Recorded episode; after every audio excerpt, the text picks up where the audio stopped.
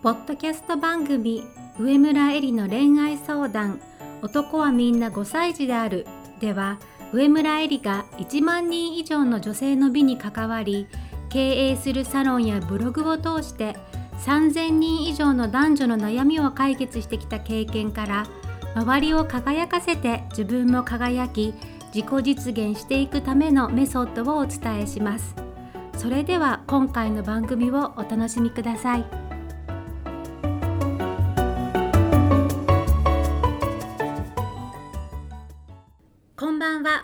3年ぶりに戻ってきました上村えりです。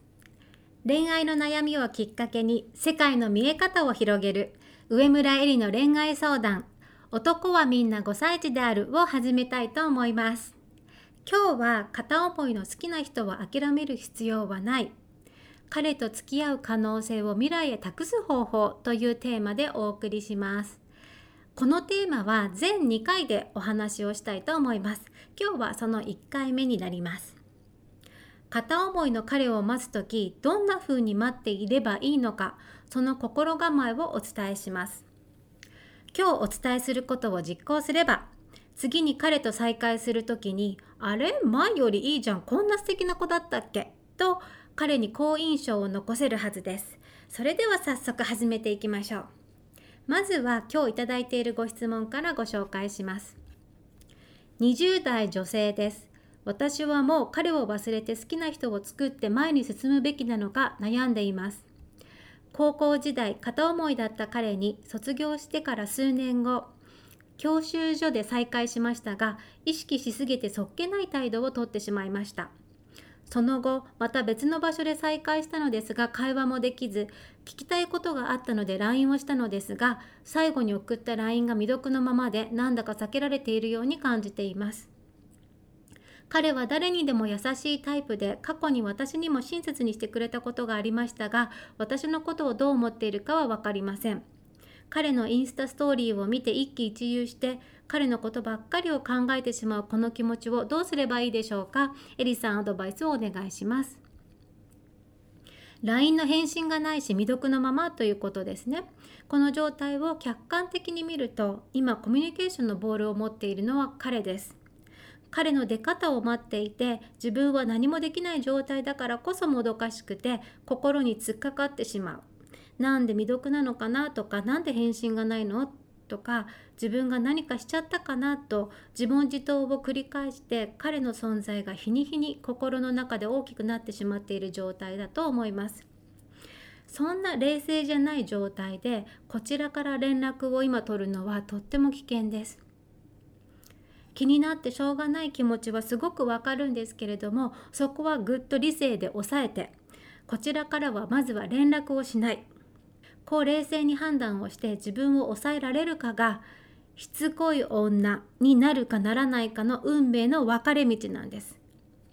だから何からアクションを取りたい気持ちはわかるけれども今はぐっと思いとどまってください。それで今日お話しすることを意識してやってみてくださいね。なぜ今連絡を取ったらダメなのか。その理由はコミュニケーションというのはキャッチボールによく例えられますが向こうが投げたボールと同じぐらいの強さとスピードとタイミングで投げ合うから気持ちがいいし楽しい。会話も同じですよね。会話の呼吸が合うからこの人とは気が合うなと感じて楽しくてもっと話していたいなと思うわけです。だけど LINE の未読のままの状態でまたボールを投げてしまうというのはキャッチボールじゃなくてもはやドッジボールです。相手が受け取りやすいようにラリーが続くようにボールを投げるキャッチボールではなくてドッジボールというのは相手に当てに行くボールです。攻撃のボールですよね。攻撃されたら人はどうなるか。動物の防衛本能として逃げるか反撃するかのどちらかになります。この場合逃げるというのは一生無視し続ける関わりたくないと思われることで反撃するはしつこいからやめてほしいとはっきり拒否されるかもっとたちが悪ければ周りに悪口を言いふらされてあなたの評価を落とされるようなことをされるか。今この弱っている状況でこれらは避けたいじゃないですか。こんなことをされたら立ち直れないですよね。泣いちゃいますよね。だからまずは彼からボールが返ってくるのを待つしかありません。苦しい状態の時人は自分のことで頭がいっぱいになっちゃうんですがだからこそ意識して相手の立場に立って考えてみることが大事です。彼の立場に立って考えてみたら彼にも彼の気持ちや都合があることが分かります。連絡を取りたいとか自分の気持ちをすっきりしたいっていうのはそれはあなたの都合ですだから一方的に連絡をしたり結論をせかすのではなくまずは彼にたっぷりと時間をあげることが大事ですそれが彼の立場から見て自分ができる最善の行動だからです英語で今の状況にぴったりの素敵な表現があります。Take your time というやつです。あなたの時間を好きなだけ待ってね。ゆっくりどうぞ。その Take your time という気持ちが今大事なんです。それで次に大事になるのは待つと言ってもどういう気持ちで待つかということです。ただ待っているだけじゃ日に日に彼の存在が心の中で大きくなって辛くなるだけです。この待つ苦しさを経験したことがある人は多いと思うんですけれども大体は苦しさに耐えきれなくなって自爆しちゃうんですね。ドッジボールのような攻撃的な連絡をしちゃうかもしくは忘れられないのに忘れたふりをして無理やり次に進もうとして彼の影を一生引きずって生きるかそのどちらも素敵な方法とは言えないですよね。このどちらかを選択した先に素敵な女性になれる未来があるとも思えません。だから今日お伝えしたいんですね。彼を待つしかないんだけれどもどんな態度でどんな気持ちでどんな風に待つか。その待ち方はあなた自身が選べるということを。これが片思いの好きな人は諦める必要はない。彼と付き合う可能性を未来へ託す方法の一つ目のポイントです。待つ態度は自分で選べる。ここでの待ち方はアクティブウェイティングです。英語の授業で能動体受動体ってやったの覚えてますか？能動体はアクティブ受動体はパッシブでしたね。だからアクティブウェイティングというのはアクティブは能動的。ウェイティングは待っているという意味なので待つといっても受動的に待たされているんではなくて自分の意思で積極的に能動的に待つ。アクティブにウェイティングするということです。アクティブウェイティングなんだそれ。聞いたことないですよね。私が作った造語なんで一部の熱狂的な上村エリファン以外は聞いたことないと思うんですがなので今日は順を追って詳しく説明したいと思います。普通待つというのは受動的な態度なんですね。パッシブウェイティングなんです。本心で言うと自分は彼に連絡して白黒つけたいのに彼のアクション待ちで待たされているわけだから待っているのは自分の意思ではないわけです。つまり受け身の態度。ワンちゃん犬で例えれば目の前にごちそうがあって本心は今すぐにでも食らいつきたいのにご主人様から待てと命令されているから食べたい欲望を抑えて待っている。つまり待たされているわけです。ご主人に行動をコントロールされている時点で犬の待ては受動的です。恋愛においても多くの人は彼に主導権を握られてしまって受動的に待っている場合がほとんどです。でも人間の場合受動的な態度で居続けるとどうなるか。精神が崩壊してしまうんです。自分の意思じゃないことをやらされてもその結果が自分に望ましい場合は我慢できるんですけれどもそうじゃない場合は理想とする結果にならなかった時人はどんどん心が硬くなっていって被害者意識を強めていきます。自分は悪くない。あの人が悪い。あいつのせいで自分は不幸だかわいそうな私という思考になっていきます。彼を待っている間こういう考えを強めていったらどうでしょうか？こんな女性素敵ですか？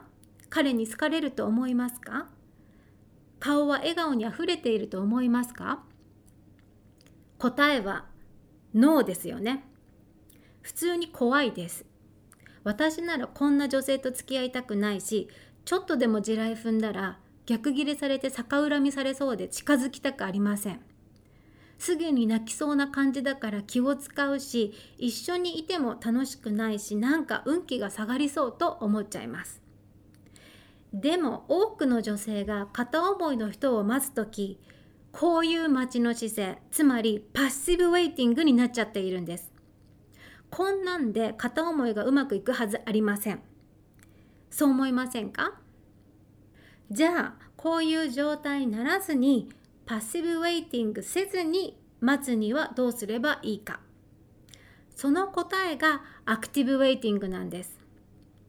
待つということに対してもアクティブウェイティングで能動的に考えて自分が今できることをしていくことで被害者意識は消えて自分の人生の舵を自分に取り戻すことができます。つまり誰かに影響される被害者の人生観から人生の当事者になれるんです。こうして当事者意識を持つことで起きた全ての物事を自己責任と捉えることができます。だからどんな辛い状況になっても自分で問題を解決する方法が見つかって自分で自分を助けることができるんです。アクティブウェイティングは自分で自分の人生の舵を握ることだし自分で自分の心を野ざらしにしない画期的な方法です。じゃあ具体的にどうすればいいのかというとあなたが人生の主人公として生きるということです。今日やりたいことやらないといけないタスクを先延ばししない何事にも受け身ではなく積極的に能動的な態度で意思を持って取り組むということ。そして女性として外見も中身も発する言葉も他者への気遣いも誰が見ても超素敵で輝いている状態の自分になることを意識して毎日を過ごすということ。自分で自分の人生の主導権を握る意識を持って自分の幸せは自分で作る。そういう毎日を送る。これがアクティブウェイティングの具体的な待つ姿勢です。つまり自分の人生を生きながら彼に好きなだけ時間をあげちゃうんです。それが結果待っている状態になっているだけということなんですね。もし受動的に待たされている状態だと彼の態度次第で自分の幸せが決まってしまうことになります。もし付き合えたとしても受動的な態度だったら彼との関係性に何かがあった時に自分が惨めになります。私はこんなに信じて待っていたのに私の人生の一番いい時期を台無しにした。と彼を責めても彼からしてみれば頼んでねえし知らねえしと思われるのがオチです。そこでいくら彼を責めても過ぎ去った時間は戻りません。彼を待つと言っても待っている時間をどのように過ごすか。で結果は天地の差なんです。彼がどこで誰と何をしてようとそれは彼の自由。自分の幸せはそれに影響されません。今後彼の関係がどうなろうとすぐに立ち直って再び自分の人生を前向きに歩み始められるかはどんな時も自分を被害者の立場にしない。待ち方一つをとっても積極的に自分の意思で待つというあなたの人生の態度次第なのです。その方法がアクティブウェイティングです。パッシブウェイティングとアクティブウェイティングの違い分かりましたか？ちょっとここでもっとアクティブウェイティングを深く理解してもらうためになぜ私がどうやってこの思考にたどり着いたのかのストーリーをお話ししたいと思います。私が人生で大事にしている言葉に真善美があります。私はこれを追求してより素敵な人になりたいと思って毎日を過ごしているんですがだからですね私が一番嫌いなのは人として美しくないことなんですね。私の思考は全てどうやったらもっと美しく生きられるかの追求の結果で恋愛観を含めて全ての思考のベースは会うたびに美しく生きるほどに美しくなんです。それでアクティブウェイティングが生まれた背景というのは私も待たされている状態。パッシブウェイティングをしてボロッボロになるまで苦しんだことがあるからなんです。彼のことも気になって何にも集中できないし何しても楽しくないし生きるほどに顔もブス表情もブス心もおブス。どんどん自分の心がすさんでいくのがわかるけれど彼を待つと決めたし無視も拒否もされたくないから自分からアクションも取れない。でも毎日彼のことが頭から離れなくて彼が何をしているのか気になって仕方なくて彼の SNS を除いては忙しいとか言ってるけど遊んでるじゃんと彼を心の中で責めたり。それなのになんで私はほったらかしなの？私って魅力ないのかなと落ち込んだり。しまいには街で恋人が楽しそうにしているのを見てムカつくようになっていったんですね。まさに心が闇です。上村いる暗黒の時代です。でもどん底まで気持ちが落ちた時にふとこう思ったんです。一時期でも本気で好きだった人を加害者にして自分は悲劇のヒロインになって彼のひどさ自分の惨めさを友達に愚痴りまくって周りに上場してもらうことでバランスをとっている自分って最低じゃんって思ったんです。これは人として全く美しくないと。このままでは私の人生が絶対に良くない方向に行ってしまう。こんなの絶対おかしい。何かが間違ってる。どうにかしないと。そう思い始めたんです。これがまさしく被害者意識から当事者意識に変わった瞬間です。当事者意識になったら変化は早い。今の状況を打破するためにどうすればいいか勝手に解決策を考え始める思考になりました。待つは待つんだけれどもブスにならないためにどうやったら待ったらいいか。本心から「Take your time」と言えるためにどうしたらいいか。と考えた末に編み出したのがアクティブウェイティングという方法なんです。待つと言っても受動的に待つ待たされているんじゃなくて自分の意思で積極的に能動的に待つ。アクティブにウェイティングすると意識を変えればいいんだと気づいたんです。まさしくパラダイムシフトが起こりました。その後の決心はすごかったです。待たされているんじゃないんだから返信来るかななんで来ないんだろうと思い悩んだり今日何しているのかなと彼の日常を想像したり彼を待っていても未来はあるかなと不安になったり彼の SNS を見て一喜一憂するのは全部やめることにしました。そう決心しました。彼の人生の見物人になるんじゃなくてたとえ待っている状態だとしても彼のことなんか気にならないくらい自分の人生と向き合おうって決めました。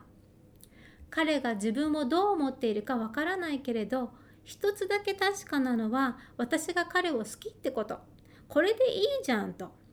きな人がいるだけでそれだけで幸せじゃんっ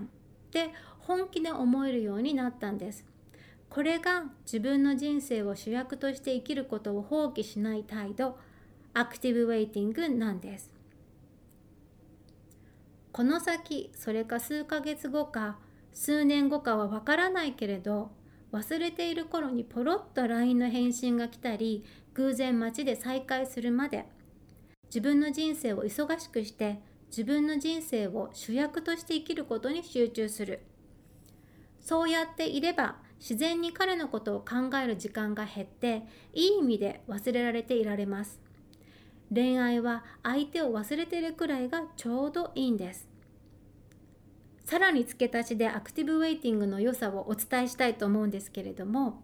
アクティブウェイティングをしていると彼と次に会った時に効果が抜群にいいんです。これは私が実証済みなので是非信じてやってみてほしいと思います。どんな効果が先にあるかお話ししちゃうと彼と次に話す時の自分の自信がまるで違います。そのポジティブなオーラは彼にも伝わります。彼が自分にどんな印象を持っていようが最新のあなたで上書き保存できます。内側から溢れる自信と輝きで彼の中にあるあなたのイメージなんて一瞬で吹き飛ばして最高のあなたで上書き保存できちゃうから彼が前の自分にどんな印象を持っていたってそれは関係なくなります。すごくないですか？アクティブウェイティング最強説です。これは机上の空論じゃありません。私が全部実証済みですから信じてやってみてください。これらを心に留めて自分で自分の人生の主導権を握る意識を持って自分の幸せは自分で作る。今の私は彼が好き。それだけは確かなことで今日この瞬間に好きな人がいるなんてなんて幸せなことだろう。心をときめかせてそういう毎日を送ってくださいね。以上がアクティブウェイティングのお話でした。次回は片思いの好きな人を諦める必要はない。彼と付き合う可能性を未来へ託す方法の2つ目。アクティブウェイティングの末彼から連絡が来た時にどんなコミュニケーションを取ればいいか。その時意識する大事なことについてお話ししたいと思います。それでは会うたびに美しく上村えりでした。本日の番組はいかがでしたか？番組では上村えりに聞いてみたいことを募集しています。ご質問は web 検索で上村えりスペースウェブサイトと検索。ブログ内の問い合わせからご質問くださいまた LINE アット上村えりの恋愛相談室ではチャットで無料恋愛相談を行っていますそれでは次回も楽しみにお待ちください。